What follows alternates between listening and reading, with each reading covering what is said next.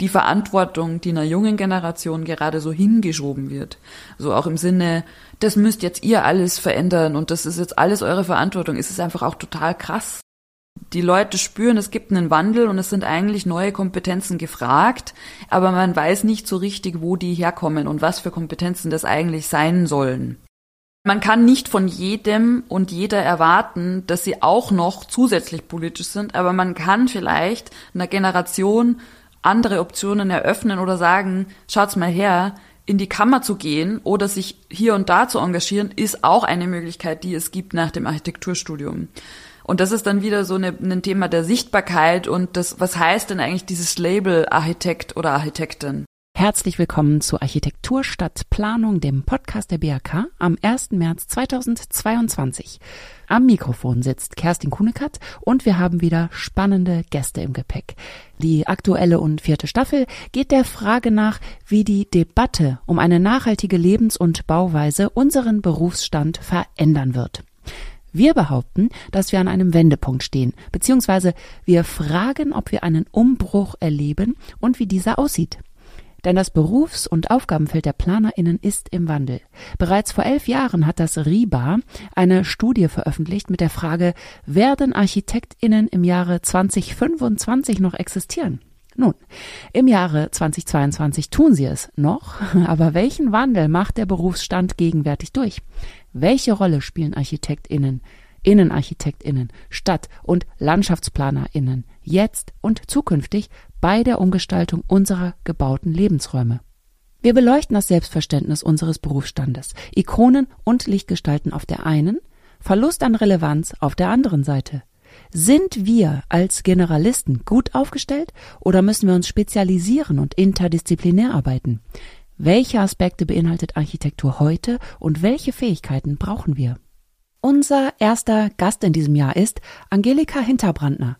Sie ist Vertreterin der jungen Generation in der Architektur. Sie hat in Graz Architektur studiert, bearbeitet derzeit ihren Master dort und sie ist freie Autorin, Redakteurin, Projektmanagerin und Digitalstrategin. Sie ist interessiert an sozialen und politischen Aspekten in der Architektur und neuesten Tendenzen in Technologie und Kommunikation. Sie arbeitet in unterschiedlichen Formaten und Kollaborationen und zwar hauptsächlich, aber nicht ausschließlich im Feld der Architektur. Und diese verschiedenen Tätigkeiten lassen sie zwischen Berlin, Basel und Zürich pendeln. Wir steigen ein in das Gespräch. Du hast an der TU Graz und der Chinese University of Hong Kong Architektur studiert mhm. und du warst Projekt- und Studienassistentin an der TU Graz. Du hast ein Praktikum bei MVRDV gemacht mhm. in Rotterdam, wo du einem internationalen Team begegnet bist, das dich sehr inspiriert hat. 2018-19 hast du zwei Jahre lang als freie Redakteurin bei Arch Plus gearbeitet und bist von der Praktikantin oder Redaktionsassistentin eher relativ schnell zur Redaktionsleiterin bei zwei Ausgaben aufgestiegen. Ja. Und zwar Projekt Bauhaus 3 Datatopia war das eine und Posthumane Architektur die andere.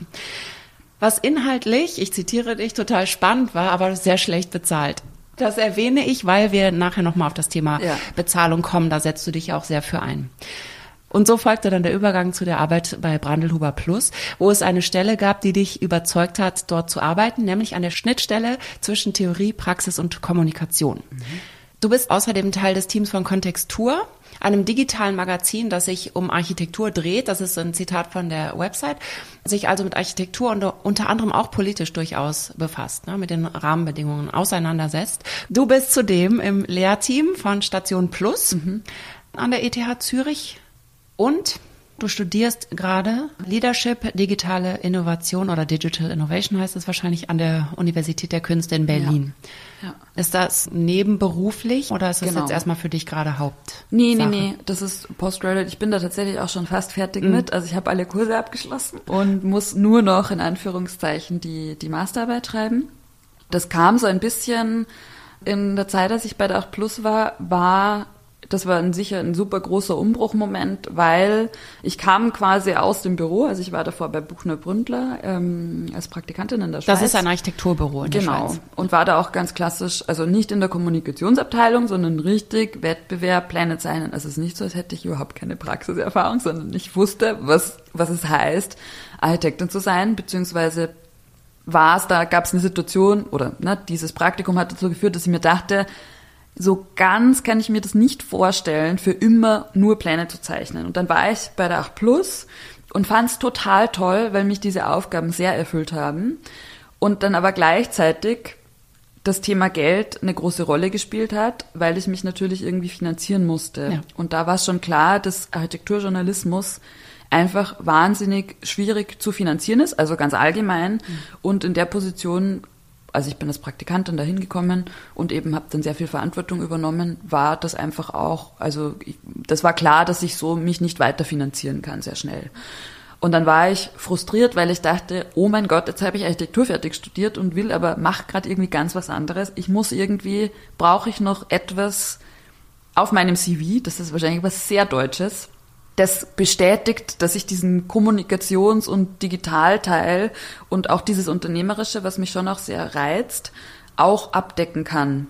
Und dann habe ich mich umgeschaut nach Möglichkeiten und habe einfach auch mit unterschiedlichen Leuten gesprochen und dann mitunter auch mit einer Person, jetzt Freundin, die in diesem Masterstudiengang unterrichtet hat und habe mir dann habe mit der gesprochen, wie sie das findet und was sie da macht und was das für ein Kurs ist und habe dann einfach mich beworben. Also das ist tatsächlich was, was sich sehr äh, durchzieht durch mein Leben. Ich schicke dann einfach Bewerbungen raus. Mhm, super. Wenn ja, ich das Gefühl genau habe, so. ich will jetzt irgendwie, es braucht Wandel, dann bin ich schon jemand, der es aktiv anstößt. Und habe dann eben die, es war eine Portfolioaufnahme, wie tatsächlich sehr klassisch in der Architektur. Man muss so zeigen, was hat man gemacht. Ähm, dann gibt es ein Bewerbungsgespräch, wo man einen Pitch vorbereiten musste und dann schauen die, ob man die Kriterien erfüllt, also schon Berufserfahrung hat und irgendwie vom, von den Rahmenbedingungen, ob das passen könnte. Und dann ist das Studium immer am Wochenende, ähm, sehr intensiv geblockt und aber mit ganz vielen unterschiedlichen Menschen, weil es eben auch ein ja, branchen- und feldoffenes Studium ist. Das heißt, ich habe gemeinsam studiert mit einer Fotografin, einem Musikmanager, einem Bankberater, einer Entrepreneurin, ähm, Menschen aus wirklich ganz unterschiedlichen Bereichen, ähm, das ja super erfüllend war. Sag nochmal genau, Leadership, digitale Innovation, mhm. das ist, heißt dann, was macht man dann? Also wenn das so verschiedene Berufe sind, die das studieren, wo führt das hin? Also es ist quasi eine Erweiterung eines Skillsets, das man schon hat und das man quasi auch schwerpunktmäßig so ausentwickeln kann, wie man das will. Also man hat vier Grundmodule. Ähm, den zwei größeren geht es um also Kreativität und Gestaltung als ein großes Thema. Eins ist zum Thema Innovation, eins geht in die Richtung, was heißt Führung heute in einer Wirtschaft, die sich sehr stark wandelt. Und also Führung für Unternehmen oder ja, ja, also es ist sehr ausgelegt in, in Richtung Entrepreneurship, nicht nur im Sinne von, man wird fit gemacht für ein großes Unternehmen, sondern in wirklich ganz unterschiedlichen Maßstäben. Also man behandelt immer die drei unterschiedlichen Maßstäbe, Individuum, Organisationsstruktur und größeres Ganzes im Sinne von einer ökonomischen Grundstruktur, in der wir arbeiten. Mhm. Ähm, ist das genau. ein Bestandteil von PR-Arbeit dann auch oder ist es doch was anderes? Es gibt ja meistens diese Stelle Referentin für Presse- und Öffentlichkeitsarbeit, auch in ja. Architekturbüros ja mittlerweile. Ja. Ist das jemand, das jemand an dieser Stelle gebrauchen könnte? Ja. Ja. Die Studiengangsleiterin, inzwischen gibt es eine andere Studiengangsleiterin, aber als ich das Gespräch mit ihr hatte, ob, ob ich das machen will oder ob das geeignet ist, weil ich hatte auch so ein bisschen die Frage, ist das denn überhaupt das Richtige? Weil dieser Titel lässt ja nicht sofort darauf schließen, was kann man denn danach?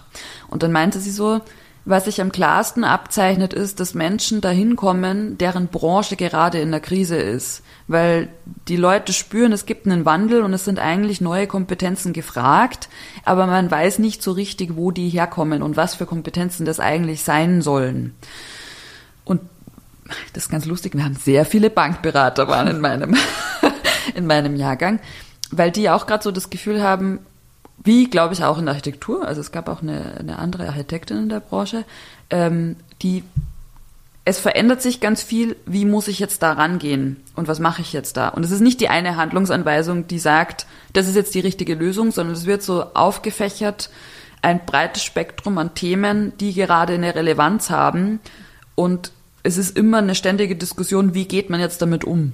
Also es sind natürlich auch diese Menschen, die da sind, haben ganz unterschiedliche Perspektiven. Also von sehr links, also auf dem politischen Spektrum von links bis superliberal ist da alles irgendwie zu finden, aber auch Menschen, die in ganz großen Unternehmen arbeiten und Selbstständige. Das heißt, man hat ständig ist man konfrontiert mit ganz unterschiedlichen Perspektiven, die natürlich jeweils ganz eine andere Reflexion zu den Themen haben. Und das ist eigentlich die, das größte Learning, dann zu verstehen, was machen diese Personen jetzt mit diesem Wissen oder mit dem, mit der Erkenntnis, so funktioniert gerade der Wandel oder dieser Wandel lässt sich ablesen, wie gehe ich jetzt damit um? Ja. Also es ist ganz, man kann nicht sagen, und das ist wahrscheinlich dann wieder was, um zurückzukommen zu meiner Arbeit oder zu den unterschiedlichen Dingen, die ich tue, dass sich sehr durchzieht.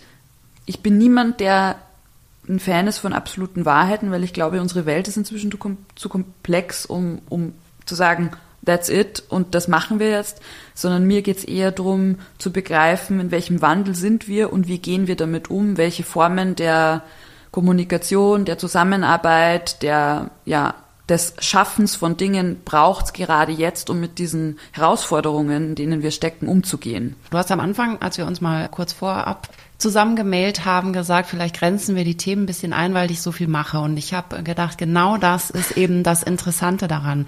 Weil die Frage ist, steht da wirklich im Raum, inwieweit unser Beruf sich wirklich ändert und auch tatsächlich ändern sollte. Also, dass wir eben nicht Architekten unter sich bleiben und irgendwas machen, vielleicht für Investoren. Laura Weißmüller, die ähm, Journalistin, die hat neulich in einem Podcast gesagt, Architekten sind so beschränkt teilweise durch die Vorgaben von Investoren oder auch auf politischer Ebene, dass es wie Malen nach Zahlen ist nur noch. Und man sollte sie äh, wirklich machen lassen, damit äh, innovative neue Dinge entstehen ein Reflektieren über die Gesellschaft auch möglich sein kann. Also dieses Machen lassen, ja, total, da stimme ich ihr zu. Ich glaube, mein Herangehen, um es zurück zu reflektieren, ist eher, ich versuche herauszufinden, wo sind denn, wenn jetzt der Beruf so gerade beschränkt ist, das ja wirklich alle nervt, dass man so eingesperrt ist in, in die Parameter, in denen man arbeiten muss. Was wären denn andere Optionen einzuhaken, um es vielleicht über einen anderen Weg einfacher zu machen für die Architektinnenschaft, in Anführungszeichen? Also ja. kann ich in die Politik gehen und da Dinge ändern? Kann ich, und dann sind wir wieder bei der Erweiterung des Begriffs, das war ja auf dem Panel bei der BRK-Veranstaltung auf der Biennale auch so ein bisschen das Thema. Müssen die Architekten denn jetzt auch noch politisch sein und dies und das und alles machen? Ja. Nein und ja. ja, genau. Weil man kann nicht von jedem und jeder erwarten, dass sie auch noch zusätzlich politisch sind, aber man kann vielleicht einer Generation andere Optionen eröffnen oder sagen, schaut's mal her, in die Kammer zu gehen oder sich hier und da zu engagieren, ist auch eine Möglichkeit, die es gibt nach dem Architekturstudium. Und das ist dann wieder so eine, ein Thema der Sichtbarkeit und das, was heißt denn eigentlich dieses Label Architekt oder Architektin? Ja. Genau, das ist äh, die große Frage, weil zum Beispiel in der Kammer bist du ja nur, wenn du auch äh, Bauvorlage berechtigt bist, kann, kommst ja gar nicht da rein mit dem, was du machst im Endeffekt und ich auch nicht. So, Politik ist, äh, habe ich äh, sofort gedacht, du wärst äh, da eine super Kandidatin für. Also weil du eben dir Gedanken machst und vor allen Dingen den Mund aufmachst und der andere auch ermunterst. Du, ihr, ihr macht ja auch auf euren Plattformen, also bei Kontextur habe ich das, äh, glaube ich, gesehen, dass ihr sozusagen auch auffordert, äh, meldet euch, macht euch äh, laut. Ihr seid oder wir sind die Generation, die jetzt sozusagen noch keinen Einfluss hat, aber in Zukunft Einfluss haben wird und dann sozusagen diesen Spagat hinkriegen, vorher wenig bekommen haben und dann selber merken müssen, wie schwer das auch ist, gerecht zu bezahlen. So, also das heißt, die Parameter müssen verändert werden und, und du willst das, ne? Du willst das und du weißt, du kannst das nur mit Leuten zusammen auch erreichen. Ja, also diese Bruchstelle, dass es sich ändert oder dieses sich beschweren hört dann auf, sobald man selbst Chefin oder Chef wird. Die gibt's ja nicht erst jetzt in genau, diesem Jahrzehnt. Ja. Also diese Bruchstelle gibt's ja einfach schon sehr lange. Und die Frage ist natürlich, wie geht man damit um? Weil eben das, wenn das Konzept enger wird und sowieso das Honorar beschnitten wird, das ist auch das, worüber Katharina und ich gerade im Moment auch sehr viel sprechen. Es reicht nicht, über Praktikantenlöhne sich zu beschweren, sondern es geht viel mehr um wirklich die Grundstruktur, in der wir Geld oder in der Architektinnen und Architekten Geld verdienen. Was heißt die Honorarordnung eigentlich? Wo kann man da eingreifen? Im Koalitionsvertrag steht, dass das die Honorarordnung überarbeitet werden soll für Architektinnen und Architekten. wer überarbeitet die? Wer hat dann Mitspracherecht? Und dann ist man wieder bei diesem Thema, wie kann man sich einbringen? Wer ist dann da überhaupt Entscheidungsträgerin oder Entscheidungsträger? Was macht das, wenn eine Lobby in der Politik laut ist, die überhaupt nicht aus Architekten besteht? Und das versucht man halt quasi jetzt schon, oder das versuchen wir jetzt schon als Thema oder als Rahmen, in dem man nachdenken muss, bei einer jüngeren Generation zu setzen, um klar zu machen, so einfach ist diese Diskussion nicht. Und man kann nicht pauschalisieren und sagen, naja, jetzt müssen auf einmal alle viel mehr Gehalt bekommen. Also ich sehe das jetzt ja auch aus der anderen Perspektive im Büro bei Brandlupe Plus ankommen. Dann sind da Praktikanten oder die beschweren sich dann so, naja, also wir wollen jetzt dies und das Gehalt bekommen. Aber was ist denn dann die Gegenleistung? Also was heißt denn überhaupt ein Praktikum? Was muss ich, was muss ich als Büro einer Person bieten, die ein Praktikum macht? Und was kann man aber dann auch im Gegenzug erwarten von der Person?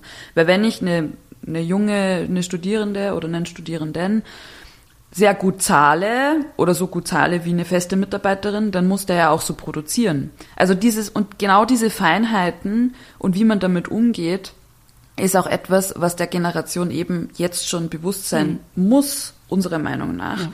damit dann wirklich eine, irgendwie ein Wandel oder eine Erkenntnis oder ein nächster Schritt folgen kann. Weil sonst führt man eben, wie vorher schon gesagt, diese Diskussion gibt's ja schon Jahrzehnte. Ja, schon lange, genau. Das Sonst geht halt nichts voran, weil du immer wieder in dieses selbe, die Generation wechselt und dann kommen die Nächsten, die sich ja. beschweren. Und das ist halt unproduktiv, aber wir haben noch nicht die, wir haben noch nicht die Lösung gefunden, aber ja. man versucht quasi über einen Wissenstransfer oder um, indem man einen breiteren Einblick gibt und dann auch Berührenhaber mal sprechen lässt und die sagen jetzt, was ist denn eigentlich das Problem? Ah ja, Honorar, mhm. ja.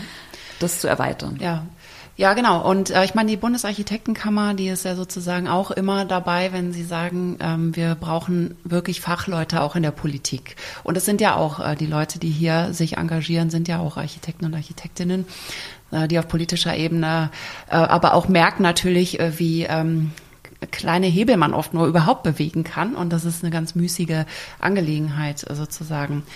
Ja, aber genau, dieses Praktikanten, ähm, Praktikantinnen-Thema, das hatten wir natürlich damals auch und es war auch ein Aufreger nach dem Diplom, wenn dann man äh, 300 ähm, Euro im Monat angeboten bekommen hat und sich dachte, Moment mal, ich bin jemand mit Diplom. Also wann überhaupt sollte man noch Praktikant sein dürfen? Nur mit Diplom in der Tasche oder Master heutzutage natürlich eigentlich ja eh nicht mehr. Und ähm, ja, das ist vielleicht dann wiederum eine gesamtgesellschaftliche Frage, ob das gefördert werden sollte, staatlich vielleicht sogar wie so eine Art BAföG fürs Studium oder mhm. oder sowas. Ja, also die, man muss, glaube ich, einfach auch die oder was man immer mitdenken muss, auch in den anderen Themen, ist die grundsätzliche ökonomische Situation oder auch das Wohnen in Berlin ist einfach eklatant viel teurer geworden. Ja.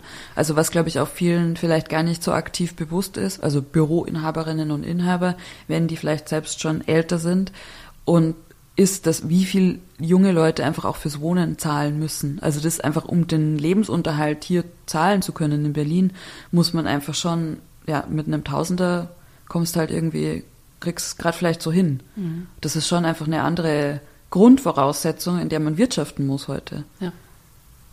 Ja, absolut. Ich wollte dich persönlich halt auch nochmal fragen, wie du überhaupt zur Architektur gekommen bist. Das ist ja auch erstmal interessant. Also wo ist da, wo war dein Anknüpfungspunkt? Was hat dich gereizt an der Architektur? Also ich komme aus einer, ich komme aus, aus Bayern, aus dem kleinen Dorf. Vielleicht fange ich so an. äh, und hab, äh, bin die erste in der Familie, die überhaupt studiert hat ähm, und hab, mh, mm, bin irgendwie so ein bisschen auf der Baustelle groß geworden kann man sagen. Meine Eltern haben gebaut, da war ich so erste, zweite Klasse und ich habe so diesen Betongeruch, das ist ganz, also ist eine total banale Story, aber irgendwie hat mich dieses auf der Baustelle sein und das Riechen und das Arbeiten hat mich total fasziniert. Und als es dann irgendwie so Richtung ähm, Gymnasiumsabschluss ging, also ne, Abitur, habe ich irgendwie hatte ich diesen Gedanken, dass mich, dass ich bauen will oder irgendwie so kreativ was machen und was schaffen. Und mein Vater ist ähm, Baukalkulant, also der ist in der Baukostenberechnung mit den Excel-Sheets äh, unterwegs. Und meine Mutter ist äh, Schneiderin. Also es ist schon irgendwie so die, die Kreativität und die, ne, das Bauen ist irgendwie schon in meiner Familie, wenn man so jetzt nachträglich reflektiert, wo ich herkomme. Bauingenieurswesen wollte ich auf gar keinen Fall weil mein Vater hat mir dann bei sich in der Firma irgendwie so ein Praktikum besorgt und dann musste ich einen ganzen Sommer lang Baumassenberechnung machen. Das war die Hölle. Ich habe es richtig schlimm, ich fand ganz schlimm. Zum Abgewöhnen. mein Vater hat aber gesagt, Weise, studier nicht Architektur, du wirst nichts verdienen. Hat er zu mir gesagt, als ich 2010, 2011, als ich so, so fertig geworden bin dachte ich mir so, na, na, wie man halt so ist Ja, als. Teenager. Na, dir werde ich zeigen. Und dann meinte so, na, mir ist das total egal. Du warst bei uns, du weißt, was die, was die Bauingenieure machen. Du verdienst ordentlich als Projektleiter. Wenn du magst, dann schaust dir noch das Architekturbüro an, wie es dazu geht. Besorg dir mal ein Praktikum. Dann dachte ich mir, um Gottes Willen, ich kenne niemanden, wie kriege ich jetzt ein Praktikum? Und dann haben aber unsere Nachbarn kannten jemanden in Berlin und dann sind meine Ohren schon ganz lang geworden, weil ich dachte, oh mal, endlich die große Stadt. Kann ich weg aus dem Dorf. Ähm, und haben dann mir geholfen oder mir den Kontakt gegeben und dann habe ich mir dieses Praktikum in Berlin besorgt und bin im Sommer vor dem Studium quasi aufgebrochen, um nochmal dieses Architekturpraktikum zu machen, damit ich dann meinem Vater sagen kann, schau her, ich habe das gemacht, ich finde das toll, ich will das jetzt studieren. Und habe das dann auch so gemacht. Das war das nicht ohne Streit äh, familienintern über die Bühne gegangen, weil der halt, also ne, hat er auch schon auch recht, meint, es ist einfach viel Arbeit, was, was da reingesteckt wird. Und für das, was du arbeitest an Stunden, ist einfach schlecht bezahlt. Aber Kind, ich hab's dir gesagt, mach, was du willst. Und dann habe ich mich einfach beworben, also in Deutschland und in Österreich, weil wir sehr nahe an der Grenze wohnen.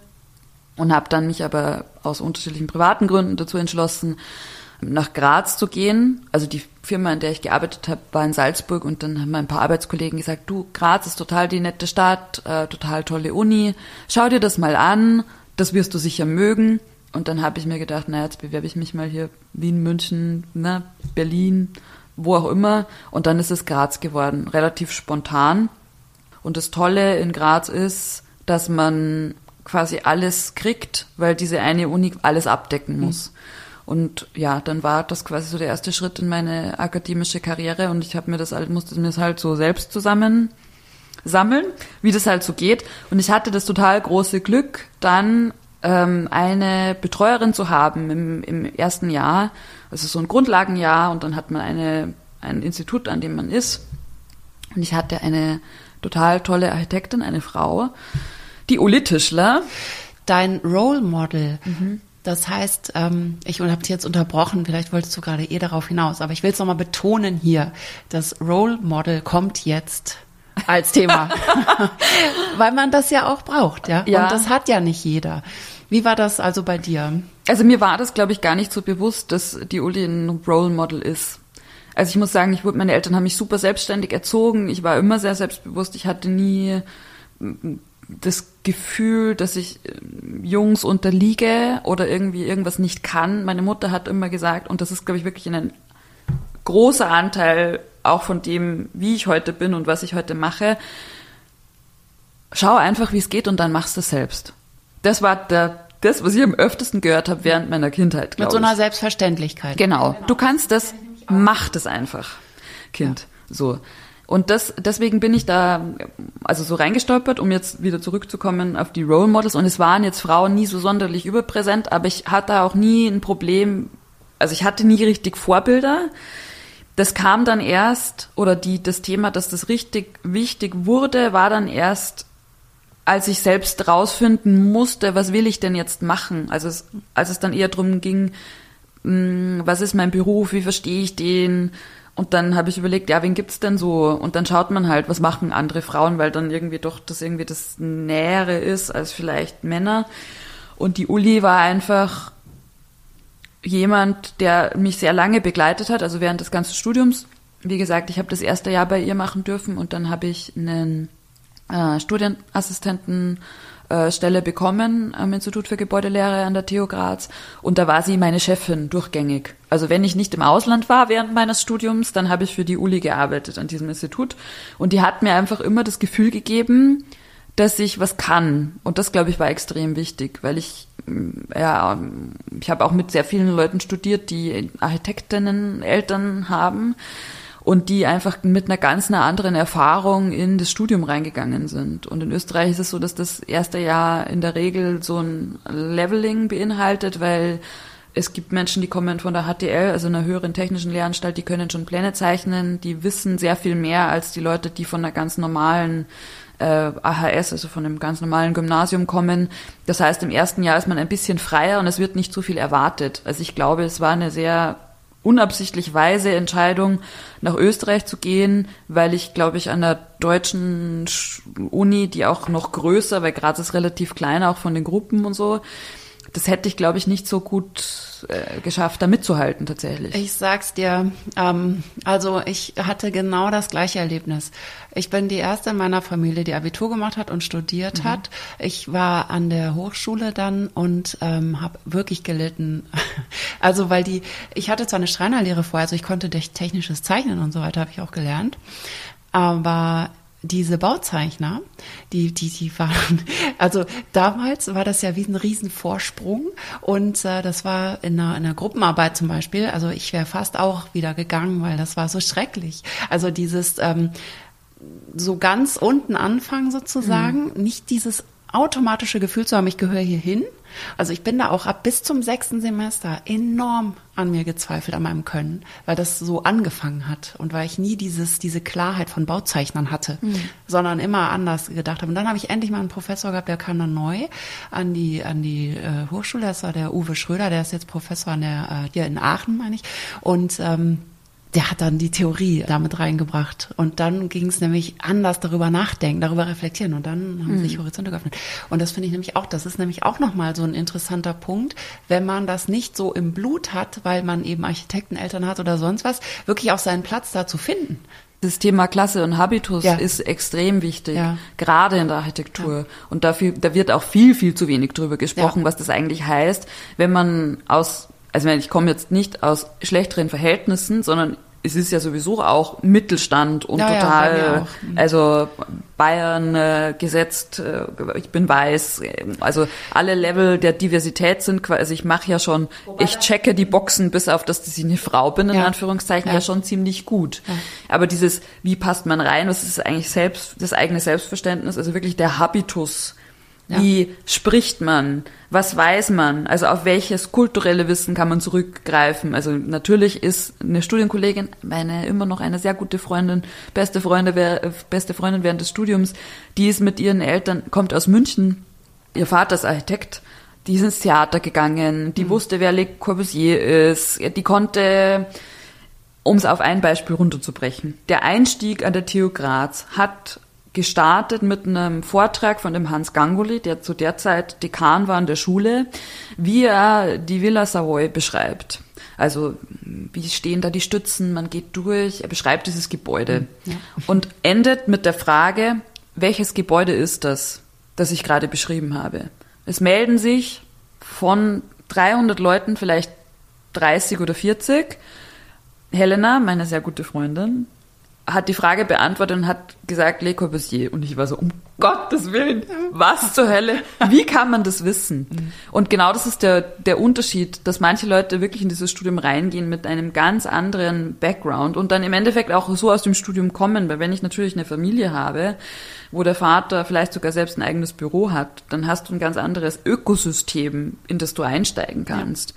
Und das ist auch, ne, das, was ich auch in Vorträgen immer wieder sage, ich könnte gar kein Architekturbüro gründen, jetzt so. Also im, ich könnte schon, wenn ich wollte, müsste mir halt Geld leihen, aber ich habe nicht die Kontakte, ich habe nicht den Onkel, der jetzt ein Haus baut oder so wie dieses klassische, man kriegt halt das Erstlingswerk quasi von der eigenen Familie bezahlt. Ja. Also das hätte für mich gar nicht funktioniert. Deswegen ist es war es vielleicht einfach auch gar keine gedankliche Option, das überhaupt zu machen. Ja. An dieser Stelle möchte ich Schäfchen im Trockenen empfehlen. Das ist ein Roman, der genau diese Thematik behandelt. Genau dieses, ähm, wo kommt man her und dieser Habitus, hat man den einfach im Blut oder nicht und wie einen das auch so behindern kann äh, im Leben. Du bist ja jetzt auch noch ein äh, gut, gutes Stück jünger als ich. Also ich gucke anders auf die Vergangenheit, sage ich mal so.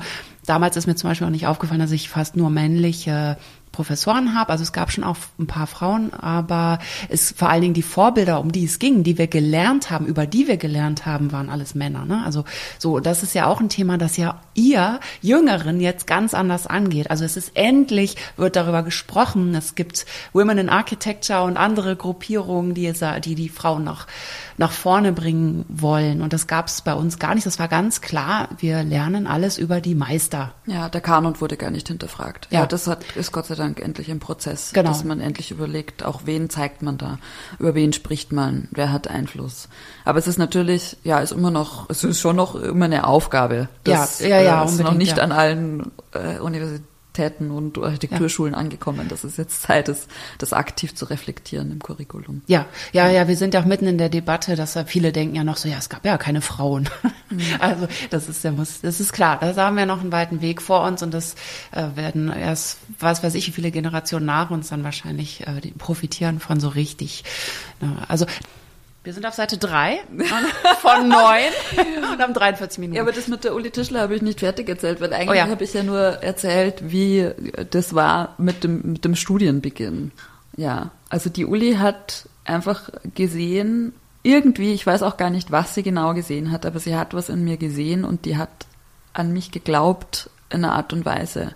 Und ich glaube, das war das das Tollste oder was mich am meisten bestärkt hat, dann auch so meine eigenen Wege zu gehen, weil ich gesehen habe, ah, da gibt's jemanden, der, der sieht ein Potenzial und schätzt das wert, was ich mache und wie ich arbeite. Und das fand ich unglaublich schön, dieses, also gar nicht so, dass man das jetzt immer so gesagt bekommen hätte, aber ich hatte sehr stark dieses Gefühl, ich werde wertgeschätzt und das ist irgendwie, man kriegt das zurückgespiegelt dass, dass da was ist, was man kann und was man gut macht. Und das, glaube ich, hat mich sehr stark beeinflusst oder das versuche ich zumindest jetzt auch mitzunehmen in, in eigene Arbeitsbeziehungen, wenn ich mit jüngeren Leuten arbeite, also ganz egal, ob das jetzt eine Frau oder ein Mann ist, aber einfach das zurückzugeben, weil das fand ich total toll und das ja war eine super wichtige Erfahrung, einfach auch so viel ganz grundsätzlich, wie geht man um mit einer mit jemandem, der quasi gerade dabei ist, sich selbst zu finden und überhaupt mal rausfinden muss, was kann ich denn überhaupt? Ja, also ich finde das äh, großartig, dass du auch daran denkst, jemanden dann selber unter deine Fittiche zu nehmen und das weiterzugeben. Diese Erfahrung, äh, wenn man die gemacht hat, dann kommt man vielleicht auch noch eher auf diese Idee. Ja. Sprechen wir nochmal über deine verschiedenen Rollen. Was ist dein Dach über dem Ganzen? Ist das rein die Architektur oder ist für dich all das Architektur oder geht es auch um was anderes? Also muss man den Begriff der Architektur weiten? Weitest du den für dich innerlich oder sagst du, nein, ich gehe natürlich darüber hinaus, möchte ich auch? Also ich glaube, ich, ich würde gerne einen Unterschied machen zwischen wie ich für mich damit umgehe und was ich denke, wie andere damit umgehen müssen. Also das finde ich ganz wichtig, weil, also finde es total vermessen von mir zu sagen, so wie ich das jetzt mache, würde ich jetzt mir vorstellen, dass das alle machen. Das ist einfach auch ein Blödsinn. Also es braucht auf jeden Fall eine Unterscheidung. Ähm, und ich mache, also diese vielen Dinge, die ich mache, kann und will ich machen, weil ich Lust darauf habe, ganz unterschiedliche Sachen anzugehen. Und es gibt aber auch Leute, die gerne nur eine Sache machen und es gibt kein schlechter oder besser, sondern das ist eine sehr individuelle charakterliche Frage auch, wie man dazu steht. Ja, ich glaube, würde sogar so weit gehen und sagen, wir brauchen auch sowohl die einen als auch die anderen. Exakt, ja, da, total. Ja. Wobei Architekten ja auch generell als Generalisten sozusagen gesehen werden. Worauf bezieht sich das denn genau? Es geht ja bei dir noch viel weiter. Es geht ja wirklich ins Soziologische rein.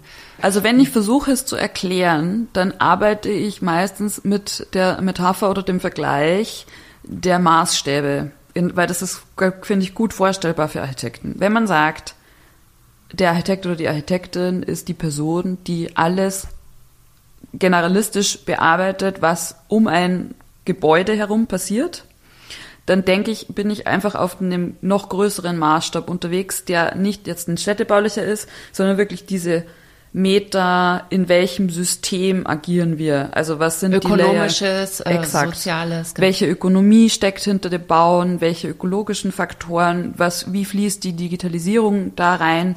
Also wirklich auf einer, auf einem höheren Maßstab, weil ich für mich das Gefühl habe, Das ist das, was mir am meisten Spaß macht und das ist, wo ich am meisten Einfluss nehmen kann. Also es geht schon, das, ja, ich habe schon Interesse daran, etwas zu ändern oder Teil einer Transformation zu sein, weil wir ja sehen, dass sich die Welt ändert. Und dann ist die Frage für mich, wo kann ich denn überhaupt ein Teil einer Veränderung sein? Und ich glaube, dass so wie das Berufsbild der Architektin oder des Architekten gerade ist, dass das eben, wie wir vorher schon gesagt haben, einfach sehr restriktive feststeckt in ganz vielen Parametern, wo man gar nicht aus kann. Und ich bewundere wirklich die Leute, die schaffen, darin gute Architektur zu machen, weil ich glaube, es ist eine super große Herausforderung, das heute so zu tun. Ja.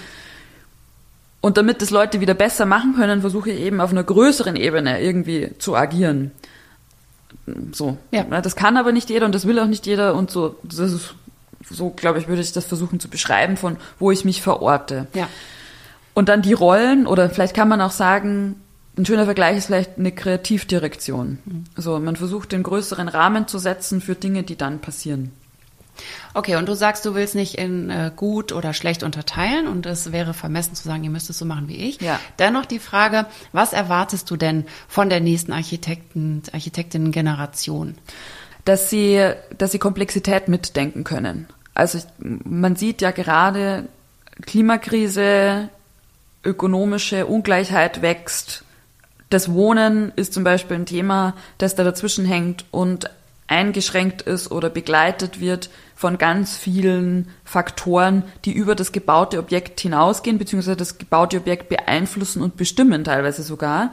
Und ich erwarte, dass man das heute mitdenken kann. Und dafür müssen die Themen auch im Curricular erscheinen und da sein. Und das passiert gerade noch nicht genug. Deswegen gibt's ja auch Druck gerade von den Jungen. Oder deswegen gibt's Architects for Future. Die machen Druck und die verändern was. Und bei denen ist es ja auch so, oder bei ganz vielen, wenn man mit denen spricht, die kommen aus der Architektur oder sind selbst Architektinnen und Architekten und sagen, boah, hä, wir sind so angekotzt von der Situation, man kann nichts machen. Deswegen versuche ich jetzt quasi einen Hack in Anführungszeichen, also bewege mich aus dem Feld, um auf das Feld Einfluss zu nehmen. Und ich glaube, das wird mehr werden und im besten Fall befreit man damit wieder dann Leute, die oder eröffnet wieder ein größeres Gestaltungsmaß. So.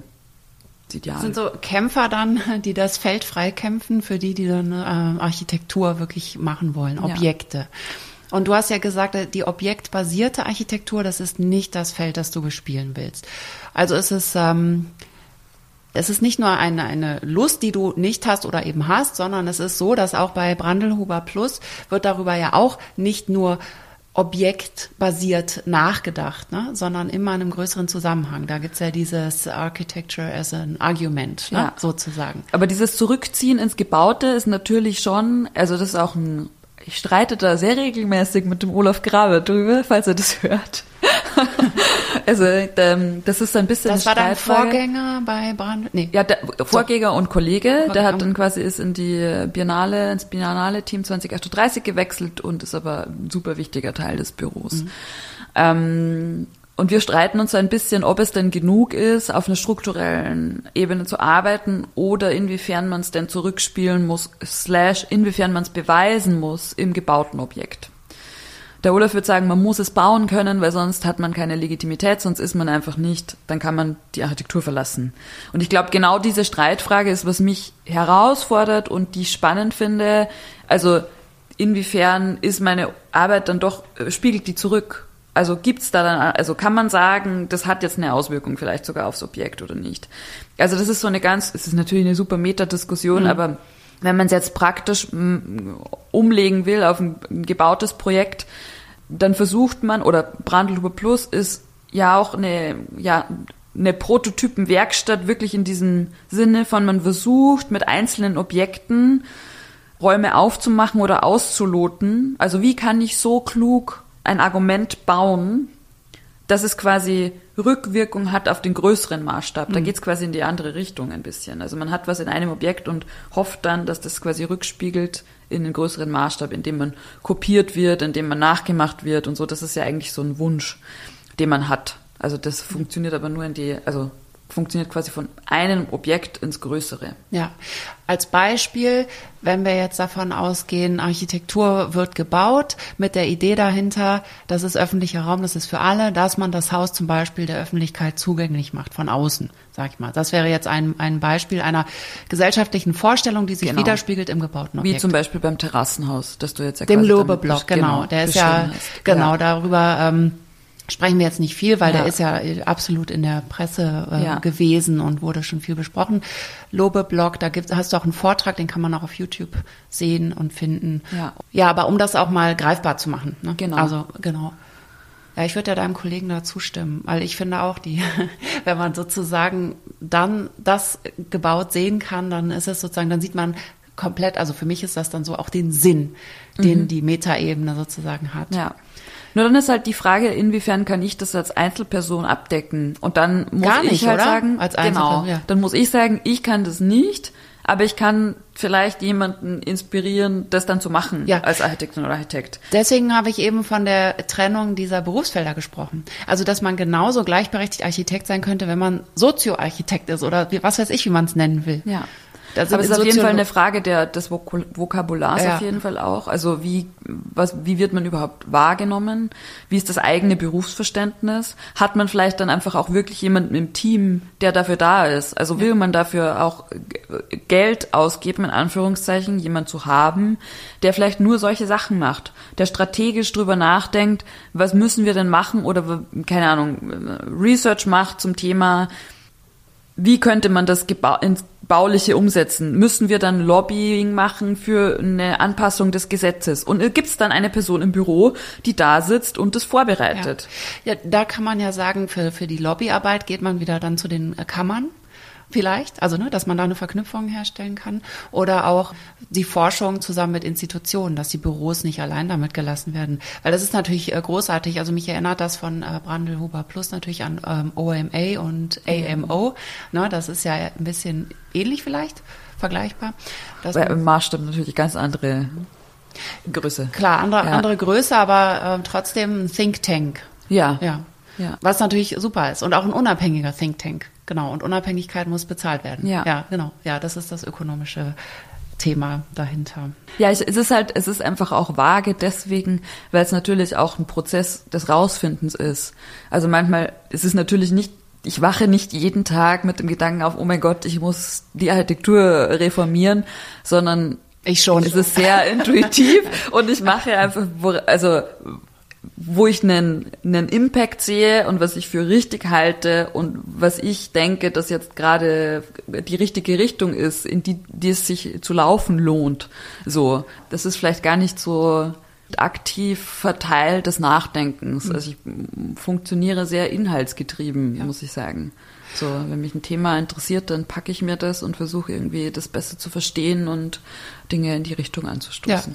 Ja. Super. Und du gehst auf Leute zu, fragst die vielleicht auch und ähm, wie du auch eben schon mal gesagt hast, Ja. du gehst auch hin und bewirbst dich, wo du hin willst und was dich interessiert. Wie ist denn das? Hast du noch äh, Kontakt zu deinen KommilitonInnen von früher? Sind die auch wie du ähm, teilweise unterwegs, so theoretisch eher, oder sind die alle in der Praxis gelandet? Weißt du das? Es kommt darauf an, welche, welche Kommilitonen. Also, die TU in Graz ja zum Beispiel, also ja, wo dein Basic-Studium stattgefunden hat. Die sind, die meisten sind da schon im Architekturbüro in einer klassischen Rolle gelandet. Ähm, enge, wie zum Beispiel, Helena hatte ich vorher schon erwähnt, die Freundin aus München. Die hat dann nochmal auch einen zweiten Master angefangen, ähm, ist aber auch eher in der Praxis gelandet. Also ich, im Schnitt würde ich sagen, 90 Prozent sind sicher in einem klassischen äh, Architekturbüro-Leben angekommen. Viele haben auch selbst dann angefangen zu gründen und haben inzwischen auch ihre eigenen Büros durchaus. Äh, ein sehr enger Freund von mir ist mit der Masterarbeit schon abgebogen, mehr in die in das Thema Nachhaltigkeitsmanagement und LCA, BIM. Das ist der einzigste, der so ganz klar irgendwie einen aus der Architektur rausgegangen ist, aber die Regel war eher, dass die Menschen ganz den klassischen Berufsweg eingeschlagen haben. Ja. Ja. Die Erfahrung genau, habe ich selber auch. Ja. Also das ist tatsächlich ja ein, ähm, ein Studium, das viele anzieht, die genau das auch machen wollen und die dann sozusagen Ja. auch daran bleiben. Und das ähm, sozusagen das Praktische dahinter. Ja, man hat, glaube ich, nie diesen Moment, wie es in der Sozialwissenschaft gibt, dass man sich fragen muss, was will ich denn überhaupt tun? Also es ist natürlich auch einfacher, wenn man sich die Frage nicht stellen muss, weil die Antwort ist einfach sehr klar, wenn man, wenn man verloren ist, in Anführungszeichen, oder wenn man vielleicht jetzt nicht so genau weiß, wohin man will, dann ist das Erste, dass man sich einfach mal im Büro bewirbt. Und wenn man dann mal angefangen hat, dann ist es natürlich auch einfach, oder umso schwieriger quasi wieder rauszugehen und ganz was Neues zu machen, weil das muss man natürlich auch mit sagen, ich bin nur bei der 8 Plus gelandet, weil ich da über ein Praktikum reingekommen bin. Also wenn ich jetzt alles ganz nach Regel, also alles fertig gemacht hätte, dann wäre ich da niemals nie irgendwie reingekommen. Also das wäre gar nicht gegangen. Dieser Zugang über ein Praktikum und dieses, dahin gehen, wo man sich hingezogen fühlt. Das ist ja total wichtig eigentlich. Ne? Das gilt ja auch für die, die praktisch in der Architektur arbeiten. Ja.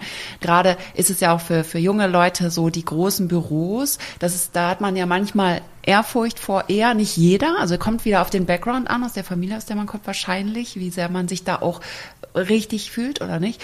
Ich habe mal jemanden kennengelernt, der war bei Coop Himmelblau, also der hatte da schon gearbeitet äh, fest und schon lange. Und der hat auch gesagt, weißt du, wenn du einmal in einem großen Büro warst, kommst du überall rein. So, das war seine Überzeugung und das glaube ich auch. Also, ne, das ja, ist ja. diese Türöffner, die sind immer so wichtig und man muss sich einfach immer nur zutrauen oder einfach machen, ohne darüber nachzudenken. Hongkong, da hast du dich ja auch einfach beworben und bist dann genommen worden. Ja. Eigentlich war Hongkong ist Plan B gewesen. Also ich hatte eigentlich Plan A vor, war? ETH Zürich war ah, ja, für ja, den Master okay. der Plan A. Ja. Die haben es aber nicht genommen, weil da war, hatte ich einfach das ah, zu schwaches Portfolio. Also jetzt weiß ich auch, warum sie mich nicht genommen haben. ähm, und da dachte ich so, nee, boah, aber ich will irgendwie also ich hätte wahrscheinlich auch sowieso gar nicht hingehen können, weil ich hätte es mir nicht leisten können, aber das habe ich zu dem Zeitpunkt noch gar nicht mitbedacht. Ich habe dann gesagt oder mir gedacht, naja, ich will schon noch mal irgendwo anders hin, weil sonst habe ich einfach zwei Jahre noch mal in Graz und das war mir dann, dafür kannte ich dann die Stadt schon so gut und dann war ich ja schon in Rotterdam im Bachelor und dachte so, naja, irgendwie brauche ich nochmal frischen Wind oder nochmal irgendwas anderes. Also ich, das hatte ich auch schon so im Kopf, wenn das jetzt nichts wird mit der ETH-Bewerbung, dann mache ich ein Joint Study Programm oder nochmal irgendwie Erasmus. Und das Ding an der ähm, Theokrasis, dass ganz wenige Leute diese Chancen wahrnehmen, sich zu bewerben für diese Auslandsstipendien, die richtig weit weggehen. Wie kommt aus das? unerfindlichen Gründen. Ich finde, dass es sollte Pflicht sein für Architektinnen und Architekten, die Welt zu sehen und einmal ins Ausland zu gehen. Also die Leute gehen dann eher auf ein Erasmus-Stipendium weil das irgendwie so im europäischen Ausland, das ist irgendwie attraktiver für die meisten. Und die Sache ist, wenn man für Joint Study sich bewirbt, ist man quasi in Konkurrenz mit der kompletten Universität, weil die nicht unter den Architektinnen und Architekten vergeben werden, die Stellen, sondern unter allen Leuten von der ganzen Universität. Mhm, okay. Ähm, das heißt, die Konkurrenz oder die Wahrscheinlichkeit, dass man den Platz bekommt, den man will, weil man muss Prioritäten nominieren, man kann drei Städte nominieren, ist ein bisschen geringer, mhm. als wenn man sich jetzt klassisch für, für Erasmus bewirbt, weil da können mehr Leute gehen. Mhm. Und ich dachte aber, naja, ich mache das trotzdem und hatte eine gute Freundin und Arbeitskollegin, die auch selbst in Hongkong war und die mir davon erzählt hat. Und dann dachte ich so entweder Japan oder Hongkong, weil ich wollte in den asiatischen Raum, weil irgendwie Interesse. Und dann Hongkong hatte ich irgendwie Umbrella Revolution hatte ich schon im, im Kopf aus politischem Interesse heraus. Das habe ich so ein bisschen beobachtet. Ähm, und kannte ihre Erfahrung von der Universität und sie meinte, die Universität ist top ausgestattet, es ist ein total toller Ort, die Lehrbeauftragten sind super, sie kann es nur empfehlen. Dann dachte ich so, naja, warum nicht? Tokio ist wahrscheinlich, da wollen mehr Leute hin, dann nominiere ich Hongkong 1, Tokio 2 und habe dann den Platz auch bekommen mhm. in Hongkong und bin dann gegangen und hatte ein fantastisches Jahr mit nochmal ganz vielen neuen Einflüssen, einem total tollen Freundeskreis, den ich im Hostel die Woche vor Uni-Beginn kennengelernt habe. Äh, fünf wahnsinnig beeindruckende Frauen, die auch alle ähm, in unterschiedlichen Sparten unterwegs sind und sehr auch feministisch aktivistisch. Also totaler Zufall. Sind die generell politischer in Hongkong wegen der Situation mit China? Genau. Nein. Es gibt Leute, die sind extrem politisiert und dann gibt es Leute, die sind extrem unpolitisch, weil sie wissen, wie gefährlich es ist, mhm. wie brandgefährlich es ist, politisch zu sein. Mhm.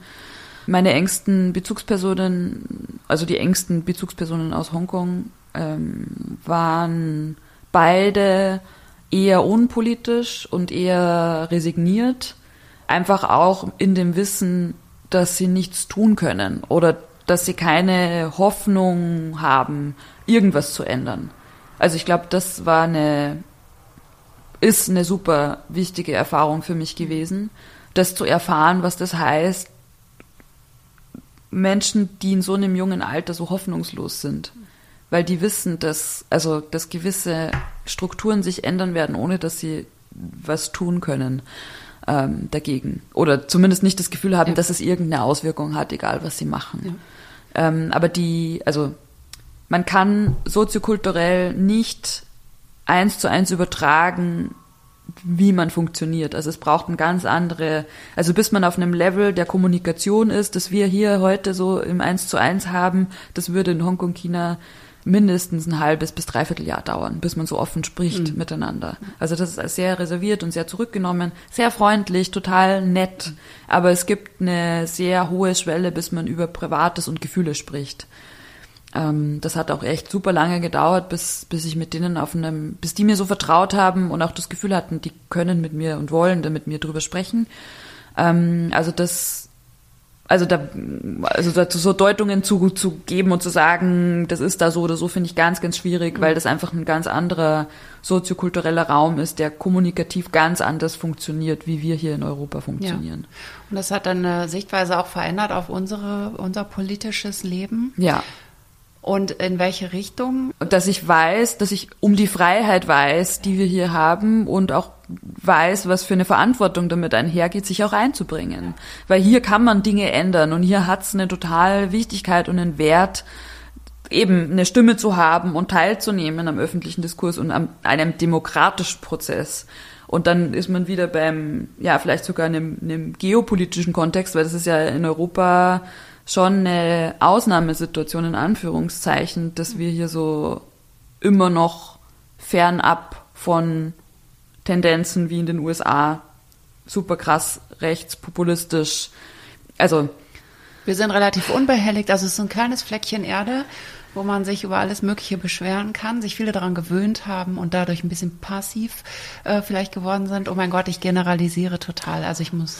Ja, aber es ist auch ein, ein super schwieriger Diskurs, weil es ist ja auch nicht alles perfekt in Deutschland und gerade in Zeiten von Corona und. Nein, aber ähm, selber machen, das ist eben das ja, Ding. Ja. Und das ist äh, das, was du ja gerade erzählt hast. Diese, diese Freiheit hier was sagen zu dürfen. Also, dass man das selber machen als etwas zu schätzendes, als etwas Wertvolles erkennt. Das passiert durch solche Reisen, denke ich. Deswegen meinte ich eben, ich finde, jeder sollte mal eine Reise machen und sehen, wie es ist, wenn man plötzlich Dinge nicht darf, nicht ja. sagen darf oder wenn einfach die Dinge nicht möglich sind, weil kein Material da ist oder diese Erfahrung mal zu machen, existenzielle Erfahrung. Ne? Also die Selbsterfahrung oder die Selbstwirksamkeit zu erfahren, oder dann eben nicht zu erfahren, zu wissen, dass man eben nichts ändern kann, ist total wichtig das Thema der Verschiebung von Verantwortung auf das Individuum ist super problematisch. Also das muss man ganz, ist total ja. wichtig, das im selben Satz auch mitzusagen.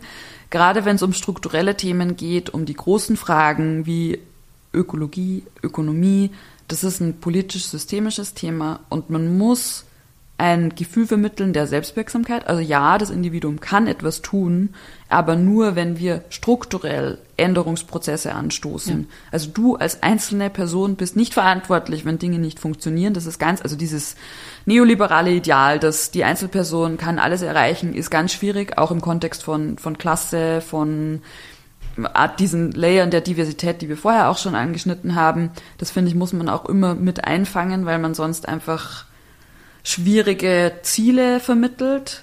Was ich aber dennoch meine, ist, wenn man woanders war und gesehen hat, äh, was nicht geht, dann kann man hier doch aktiv werden und doch auch als Einzelner in einem kleinen Rahmen kleine Dinge verändern. Aber das auszuhalten, genau dieses Spannungsfeld zwischen, was kann ich als Individuum tun, was kann ich als Individuum in der Struktur tun, welchen Organisationsstrukturen schließe ich mich zusammen und dass es eben gar nicht immer möglich ist, die richtige Entscheidung zu treffen das ist, glaube ich, eine totale Herausforderung, auch gerade unsere Zeit. Und das ist schwierig, sich darin selbst zu verorten, gerade wenn man jung ist und irgendwie seinen Weg sucht.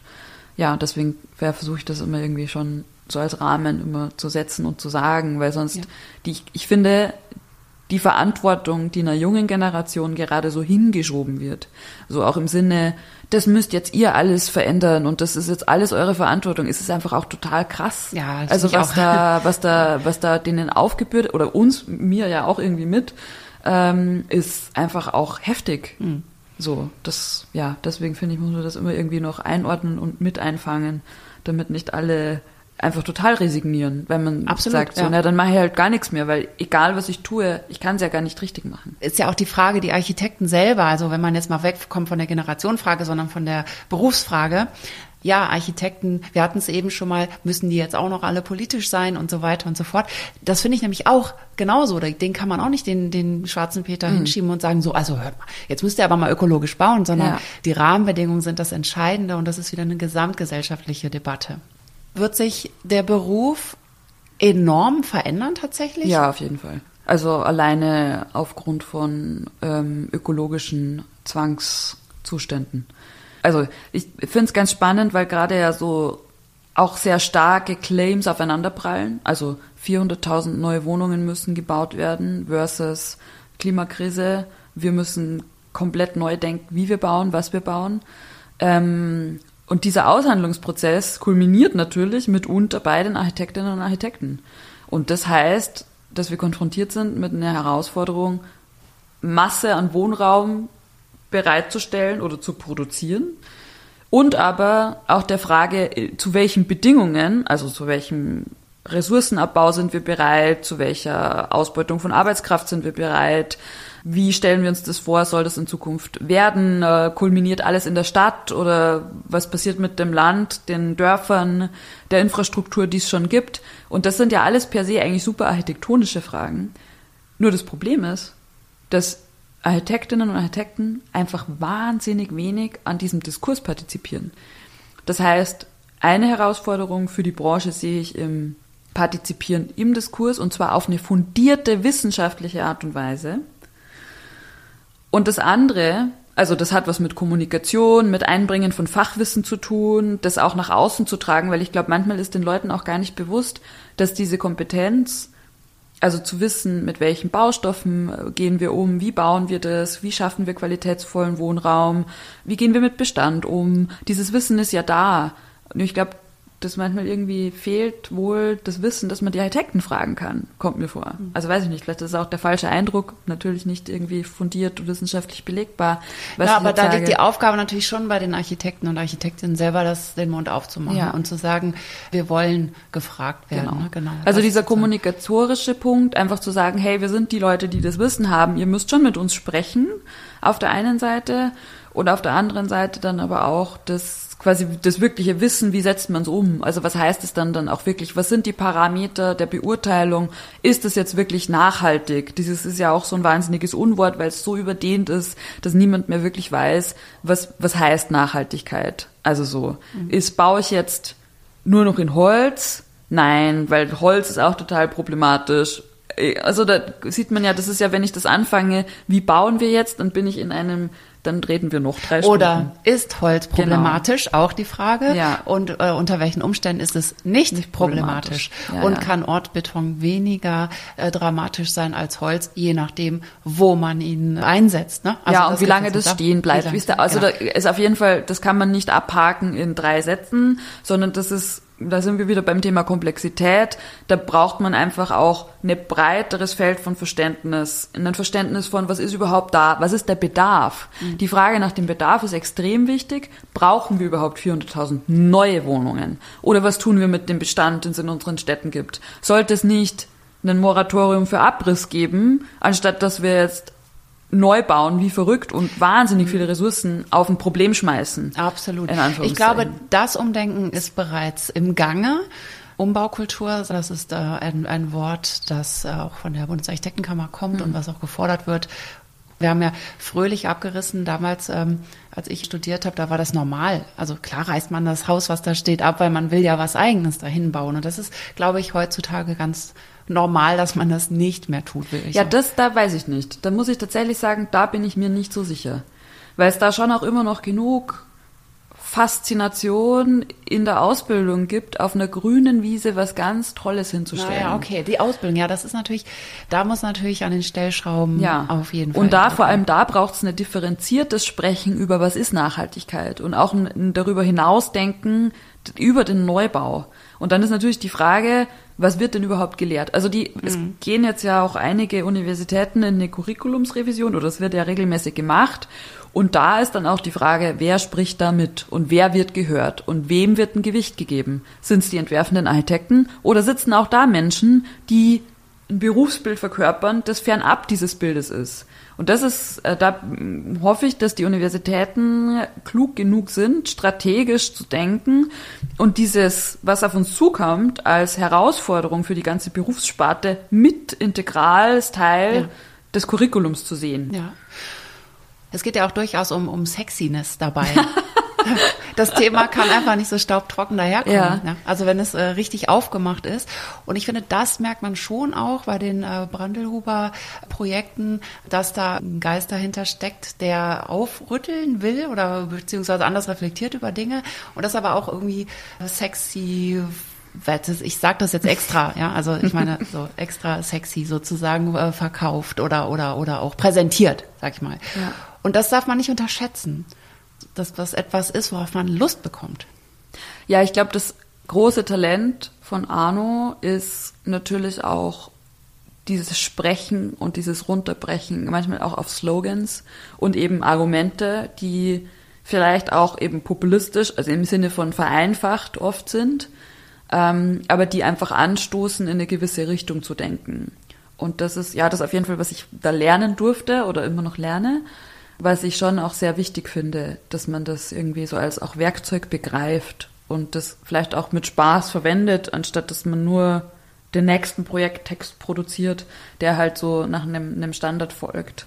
Ja, ja. aber es ist ein Lern, also es ist auf jeden Fall ein Lernprozess. So. Ja. Das ist natürlich auch geschuldet einer sozialen, medialen Entwicklung. Wie wird überhaupt kommuniziert? In welchen Räumen bewegen wir uns? Und welche Formate, mit welchen Formaten müssen wir diese Räume bedienen? So, das ist natürlich schon auch eine Frage, was kommt an bei einer Zielgruppe? Wie muss ich das rüberbringen? Und diese, diese Form des Reflektieren des eigenen Sprechens ist vielleicht für Architektinnen und Architekten auch deswegen so schwierig, weil sie sehr oft nur branchenintern kommunizieren. Mhm. Und dann natürlich die Sprache eine ganz andere ist, die visuelle Sprache auch eine ganz andere ist, als wenn man jetzt mit einer breiteren Öffentlichkeit sprechen muss. Ja. ja.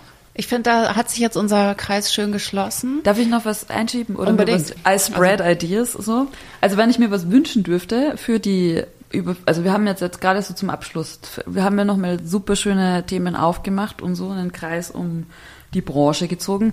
Ich würde mir, glaube ich, wünschen, vielleicht mache ich das in den nächsten Jahren irgendwann, dass es einen, einen Think Tank gibt für, für Architekturthemen, die genau diese Themen zusammenbringt. Also das Thema wissenschaftlich fundiertes Wissen, was brauchen wir eigentlich, was sind die Bedürfnisse, also so zum Thema Wohnen beispielsweise, aber auch mit welchem Material können wir bauen, was ist klimagerecht, wie schaffen wir Raum, der mehr Gleichheit ermöglicht, in Anführungszeichen, also inhaltlich das schafft zu erarbeiten und gleichzeitig aber auch das schafft zu kommunizieren in beide Richtungen, sowohl in die Politik als auch an eine breite Öffentlichkeit. Ich glaube, das wird extrem helfen, eine Architektinnenschaft Themen besser zu verstehen, einfach weil man Inhalte produziert, die ja für einen selbst hilfreich sind in der Praxis und aber auch gleichzeitig Anschlusspunkte schafft, sowohl in die Politik als auch in die Öffentlichkeit, um zu sagen, hallo, das sind unsere Kompetenzen, wir wollen Teil am Tisch sein. So. Ja. Aber das ist äh, ein Plan für die Zukunft. ich finde, das klingt sehr gut. Und ja. das wäre ein interdisziplinäres Team, schätze ich mal. Oder Auf sollen das, ja, ja, ja, ja. Die Frage erübrigt sich eigentlich. ja, mit Institutionen verknüpfen, eventuell? Das kommt, es geht natürlich immer mit Zwängen einher. Ja, ja, genau. Ja. Freiheit ist, muss man sich leisten können, leider. Ja. So, aber wir wollen nicht traurig enden. wir haben ja ein neues Bundesbauministerium. Ja. Neu nach zehn Jahren wieder. Wir hatten ja schon mal auch äh, ein Bauministerium und äh, bis es dann ein und um und reg geschrumpft wurde. wurde. Wurde einfach geschrumpft und irgendwo eingestampft und mit ja. reingebracht und jetzt gibt es wieder ein eigenes Bauministerium. Was verknüpfst du damit? Viel Potenzial, eine große Aufgabe, große Herausforderungen. Weil es sind ja alle gerade noch so in Beobachtungshaltung. Also ich glaube, dass auch wahnsinnig viel Projektion gerade auf dieses Bauministerium geworfen wird, weil alle haben jetzt schon ihre Wunschzettel ausgefüllt und wollen was natürlich von der Bauministerin. Ich hoffe, dass es ein Ort wird, wo Wissen zusammenfindet wo auch ein öffentlicher Diskurs stattfindet darüber, wie wollen wir zusammen wohnen. Also dieses basale und auch schon ausgetretene Frage, aber die doch so wichtig ist für uns alle. Also was soll das denn, was ist gerechtes Wohnen für alle, was ist gutes Wohnen, wie wollen wir zusammenleben, so diese, diese klassischen Fragen. Also ich würde mir wünschen, dass das Bauministerium dafür sorgt, dass Bauen wieder ein Thema ist, das alle beschäftigt, wo alle mitreden können im Idealfall. Und ich hoffe, dass sie nicht, also das ist dieses 400.000 Wohnungen bauen, ist natürlich total eine starke Ansage.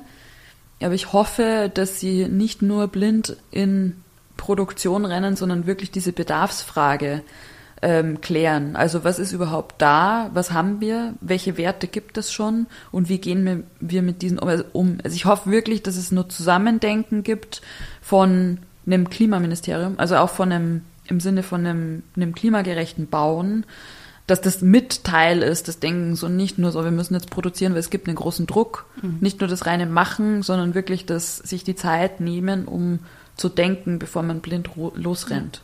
Und ja. das möchte ich auch noch erweitern auf die Gestaltung. Ja. Also tatsächlich Leute daran lassen, gestalterisch dies drauf haben.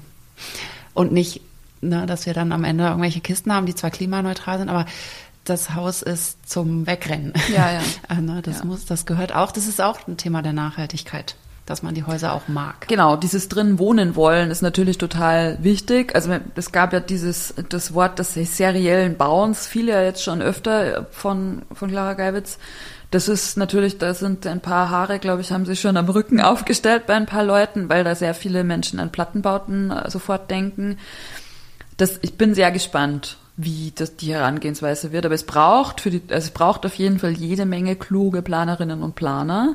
Ähm, und ich hoffe, dass die andere Seite, also unsere Seite der Architektinnen und Architekten und Planerinnen und Planer, das auch als Chance und Aufgabe begreift, genau dann eben auch Vorschläge zu machen in diese Richtung. Das ist ein schönes Schlusswort. Ja, dann danke für das nette Gespräch ja. und das Meandern durch die unterschiedlichen Themen. Ja, genau, sehr schön gesagt. Wir sind meandert und das hat mir großen Spaß gemacht. Danke, Ebenso. dass du dabei warst. ja, danke dir.